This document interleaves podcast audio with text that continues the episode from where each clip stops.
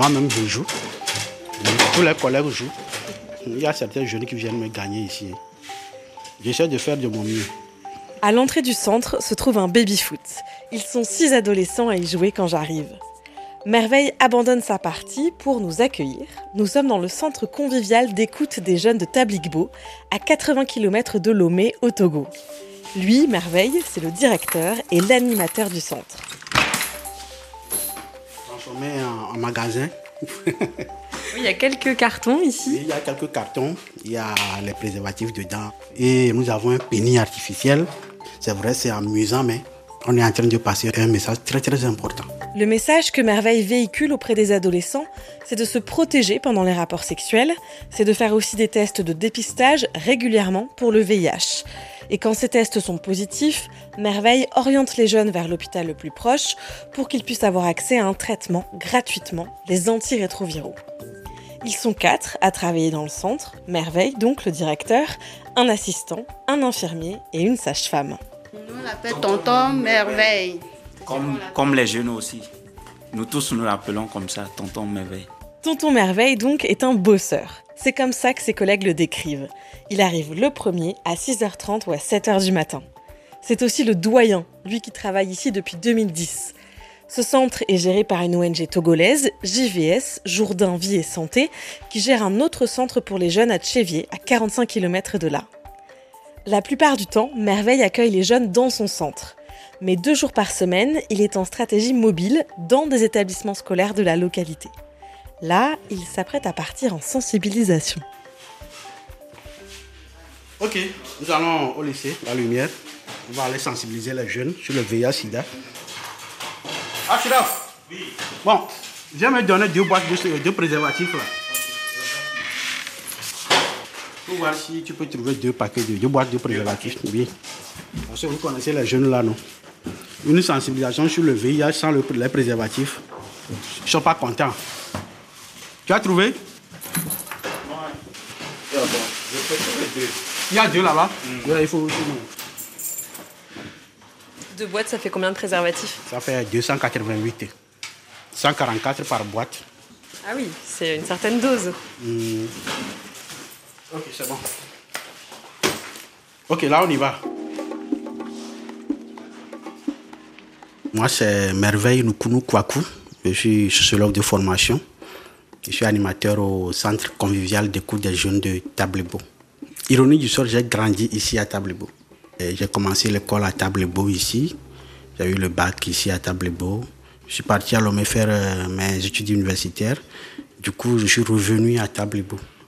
Et comme il n'y avait rien, hein, j'étais en, chômage, j'ai dit tout ce que je trouve comme travail, je vais le faire. Et c'est à partir de là où on m'a recruté en tant que superviseur.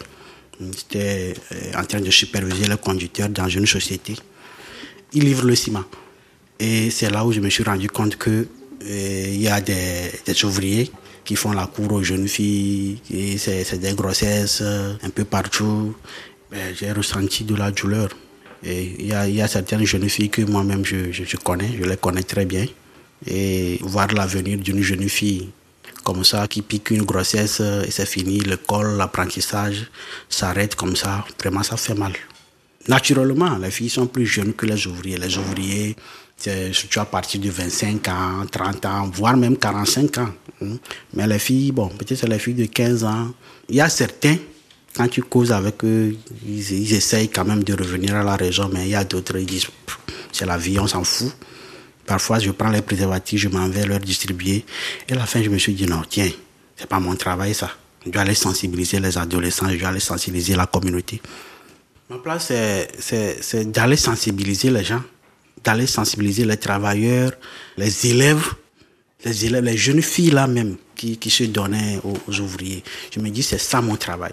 Parce qu'il y avait des amis qui travaillaient déjà dans l'ONG dans laquelle je suis en train de travailler actuellement. Et ce sont eux qui m'envoient des préservatifs que je distribue facilement à mes, collègues. Et en 2010, on m'a envoyé au centre convivial d'écoute. Les jeunes viennent, surtout les jeunes viennent, il y a beaucoup qui viennent pour les préservatifs, ils disent qu'ils vont prendre des préservatifs. Il y a d'autres qui viennent pour euh, la prise en charge des IST et on les reçoit. Des jeunes garçons, par exemple, qui viennent avec leurs problèmes de santé, Bon, quand le jeune vient qui dit que j'ai éjaculé la nuit, je dis, oh non, ça arrive à tout le monde. Moi-même, je, dis, moi-même, j'ai eu ce problème. Étant adolescent, j'ai eu ce genre de problème, ça va passer, donc euh, t'inquiète. Voilà, c'est ça. Donc vous êtes un peu une écoute pour les jeunes? Effectivement, on est là pour les écouter, les orienter, leur donner des conseils, c'est ça. Et on est là, on les suit.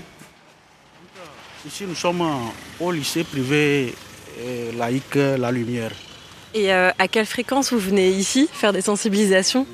Peut-être euh, deux, trois fois par mois, parce que les établissements sont vraiment nombreux. Nous, on peut commencer. Il y a de la musique dans la salle. Bonjour. Donc ils sont en uniforme rose. Ils sont en uniforme rose, c'est l'uniforme de l'établissement scolaire. Au nombre de 6, 12, 13, 14. Bonsoir. On est fatigué Non, venez devant. Pourquoi vous occupez les, bancs de derrière? Quand on est devant, on écoute, n'est-ce pas? Hein, On écoute mieux. Voilà, c'est bon. Ou bien c'est la distanciation sociale. Ce soir, euh, je suis avec vous. On va, on va causer un peu hein, sur un thème qui est le, le VIH-Sida. Chaque fois on parle du VIH-Sida, les jeunes, même les, les adultes, les adultes disent qu'ils sont fatigués, n'est-ce pas? Chaque fois on parle VIH, Sida, ils disent oh, que vous, vous les dérangez avec cette histoire de VIH-Sida. Mais chaque jour que Dieu fait, il y a de nouvelles contaminations. Ai-je menti? Voilà. Donc, c'est quoi le VIH-Sida Qui peut me donner au moins une petite définition du VIH-Sida Ce n'est pas une interrogation, hein. ce n'est ni un devoir. Nous sommes là pour causer, n'est-ce pas? Hein, C'est quoi le VIH-Sida on peut, on peut définir au moins le VIH. Ah, ton petit nom et je donne mon nom en même temps. Kabiro. Moi, c'est merveille. Ça va, non? Ok. Le VIH signifie virus immuno-humain. Voilà. Nous sommes d'accord avec lui Nous sommes d'accord Là, on fait quoi? On fait un petit triplé. Triplé.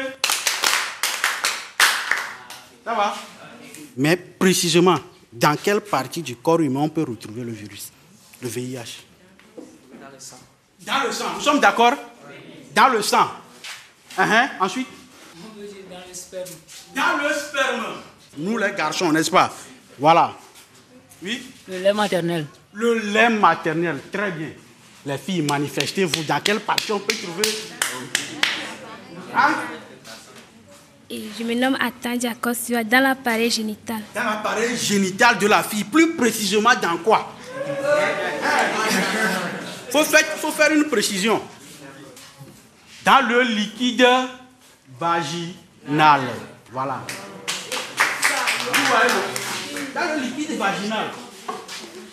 Vous voyez? Donc, chaque fois, on doit donner les informations sur le VIH-Sida.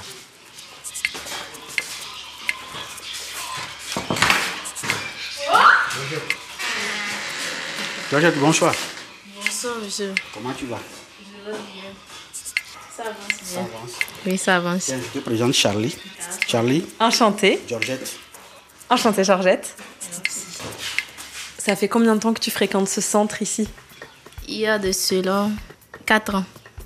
C'était à la fin de- des cours des vacances au lycée quand ils sont, venus pour faire la sensibilisation, pour faire le dépistage du VIH. Et avec un ami, il m'a demandé de venir. On va le faire ensemble. Et je l'ai fait. À un donné, mon résultat, c'était positif. Et j'étais venue au centre et on l'a refait. Le test était positif. Vraiment, c'était un choc pour moi. Je me suis dit, bon, pourquoi je vis encore? Je vais partir et puis c'est très simple. Aller me suicider, mourir et puis c'est fini.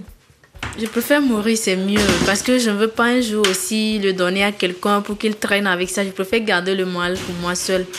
Et quand j'étais venue au centre ici, Monsieur Merveille m'a donné beaucoup de conseils. Il m'a dit non, que ça, ça ne peut pas t'empêcher de faire quoi que ce soit. Que moi, j'étais en classe de terminale. Il m'a dit non, que ça, tu peux avancer, tu peux faire tout. C'est pas ça qui t'empêche de faire tout ce que tu veux. Il y a des gens qui vivent avec ça. Et pourquoi pas moi? Il a beaucoup parlé. Non, il m'appelle des fois. Parce que je ne voulais pas prendre les antirétroviraux. Il a voulu venir chez moi. J'ai dit non. Puis c'est comme ça, on a commencé jusqu'à un jour, j'ai déclaré à mes parents que c'était comme ça. Bon, ils n'ont pas pris mal. Que tu étais séropositive. Oui. Je crois bien au bout d'un mois. Donc ça veut dire que Merveille a insisté, insisté, insisté, t'a appelé, est venu te voir. Il, m'a appelé fatigué. Il appelle des fois, il me laisse des messages, je ne réponds même pas. Et c'est comme ça que j'ai commencé à prendre les produits jusqu'à maintenant. Donc les antirétroviraux. Oui, oui, oui, les antirétroviraux. Aujourd'hui, grâce à lui, je peux dire grâce à lui, je continue mes études parce que quand j'avais vu les résultats, j'étais vraiment déçue. J'ai dit, bon, ça ne vaut plus la peine de continuer les études. Il m'a encouragée. Qu'est-ce que tu fais comme étude? Je suis à l'École nationale de formation sociale. J'aimerais devenir plus tard un agent de développement. Ah bah comme lui alors, comme Merveille. Exactement. Aujourd'hui, qu'est-ce qu'il représente pour toi, Merveille? Il re- il représente vraiment mon papa. Je ne sais pas comment je vais le dire. Il dépasse même mes parents parce que c'était lui qui était au courant premièrement et la manière dont il m'a pris, ça m'a beaucoup plu. Mais au fond de moi, ça représente un père pour moi. Ça va? Ok. On prend ta dernière question. Est-ce que vous pouvez nous aider à, Bon, comment on fait ça pour, pour porter les, les condoms là ou bien? Oui. Le- la démonstration du préservatif. Euh, malheureusement, je n'ai pas pris sur moi le, le pénis artificiel.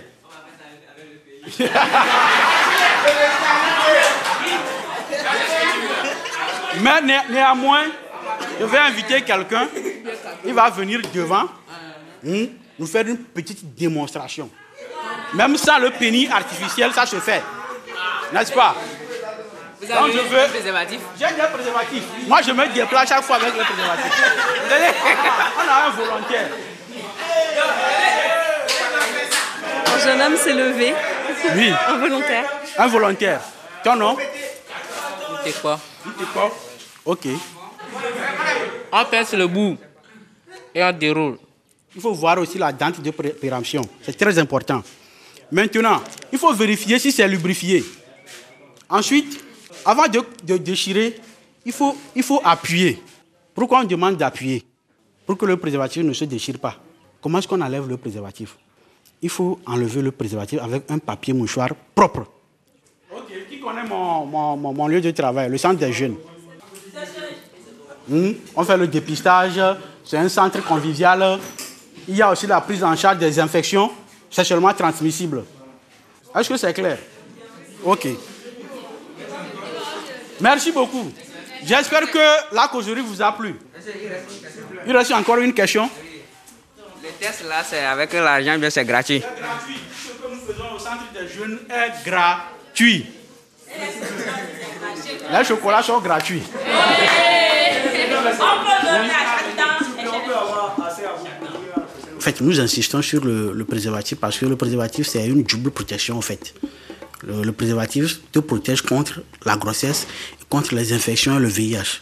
Tandis que les contraceptifs te protègent seulement contre la grossesse. Est-ce que parfois on vous a reproché de d'encourager les relations sexuelles? C'est très récurrent de nous faire ces reproches, surtout à l'endroit des parents. Pour eux, nous sommes en train d'amener leurs filles à la débauche, la dépravation. Il y a aussi les, les religieux surtout. hein, Les religieux qui n'aiment pas vraiment cette histoire de distribution de préservatifs. Les religieuses, c'est-à-dire les autorités religieuses locales? Vois, ouais, les autorités religieuses locales. Par exemple, on appelle les, les leaders religieux là. On appelle ces leaders et puis on les associe à ces séances de sensibilisation pour éviter ce genre de, de problèmes. Il y a certains, on les invite pendant la sensibilisation et d'autres, on les associe aux réunions avant les sensibilisations pour qu'ils soient bien d'accord. Voilà. Je suis chez moi. Mon, mon petit est là pour vous dire bonne arrivée. Merci. Bonjour. Il a quel âge? Il a presque un an. Bonjour. Merci. Je te présente ma femme. Enchantée. Charlie. C'est moi, ma belle. Je suis en train de coudre. C'est son atelier de couture. Alors j'aimerais bien vous poser quelques petites questions sur Merveille et sur son travail. Et je voulais savoir un peu vous, comment vous le vivez, le fait qu'il travaille autant. En fait, le travail de mon mari, ça cause beaucoup de problèmes.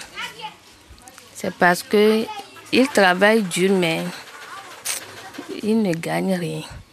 Il ne ramène pas beaucoup trop à la maison.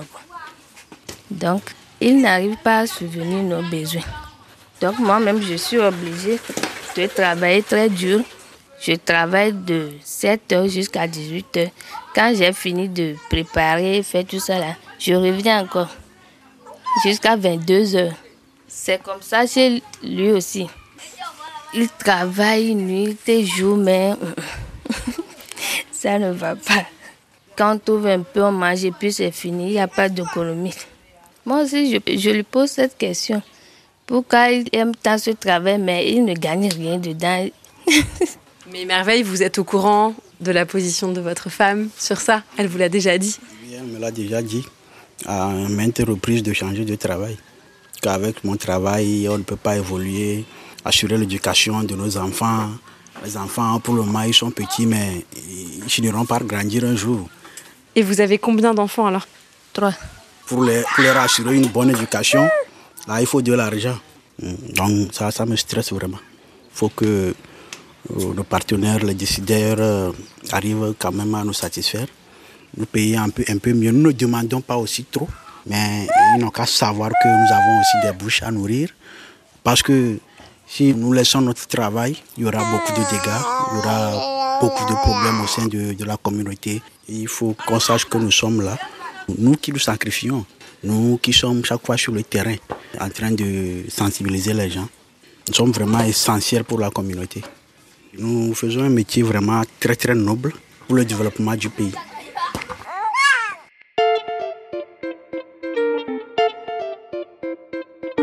Carnet de santé, c'est une série de podcasts réalisés par Charlie Dupio et Raphaël Constant en partenariat avec le Fonds français Muscoca, soutenu par l'OMS, ONU Femmes, l'UNICEF et l'UNFPA.